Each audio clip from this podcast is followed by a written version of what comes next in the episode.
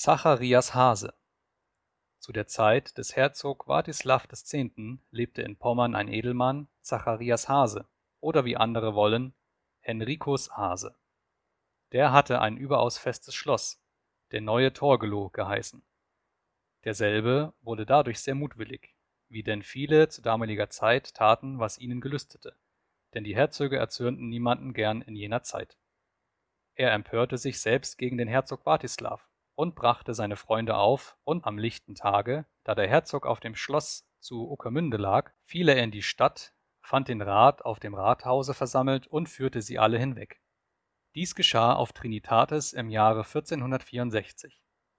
Der Herzog gebot ihm zwar, sofort den gefangenen Rat wieder loszulassen und drohte ihm, wofern er das nicht tun werde, ihn darum hart zu strafen. Das aber achtete Hase nicht sondern brandschatzte den Rat auf das Höchste und entbot dem Herzoge, das Haus stände bei dem Karten, womit er meinte, sein Haus sei viel stärker und fester, denn des Herzogs Schloss in Ueckermünde, welches dagegen nur wie ein Karten zu rechnen wäre.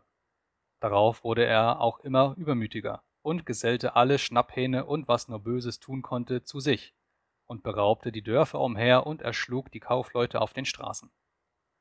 Da das der Herzog Wartislav vernahm, konnte er den Mutwillen nicht länger erdulden, und er verschrieb die vom Stralsund, Greifswald, Anklam, Stettin, Stargard, Dermin und Pasewalk, desgleichen die Seinen vom Adel und zog im Jahre 1465 dienstags nach Petri und Pauli vor das Schloss Neuentorgelow und belagerte es.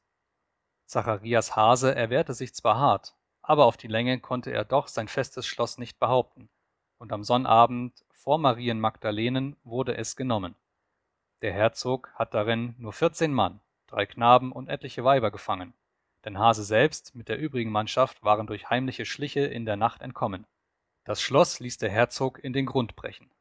Jener Übermut des Zacharias Hase war aber nicht die alleinige Ursache, dass sein Schloss zerstört wurde. Denn es war noch ein anderer Groll zwischen ihm und dem Herzoge. Es war nämlich von jeher aus und absonderlich zu damaliger Zeit eine abscheuliche Gewohnheit im Lande Pommern mit dem Volltrinken, und je mehr einer das hat pflegen können, desto angenehmer ist er bei den Leuten gewesen. Daher kamen mancherlei Arten und Bußen des Volltrinkens auf, als ein Kleeblättlein, das sind drei Gläser, ein jegliches in einem Trunke. Will einer denn ein Stängelein dazu tun, das ist das vierte Glas.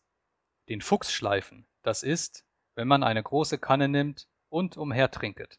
So muss der Letzte, wenn auch die vorigen wenig daraus getrunken, das andere gar austrinken und dann einen frischen Trunk wieder erheben. Alsdann bekommt sein Nachbar wieder das Letzte, und so geht es die ganze Reihe durch.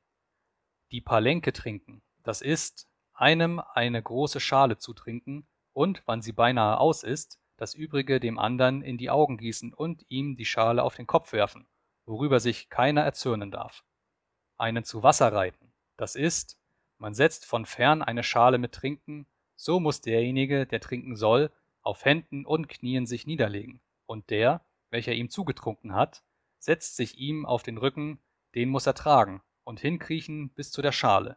Diese muss er so niedergekniet austrinken, und der andere bleibt auf ihm sitzen, wie auf einem Pferde, das zu Wasser reitet. Item zu trinken Kurle Mohlepuff, eine blanke Hose, ein Schlänglein und der Unart so viel, dass es eine Schande ist.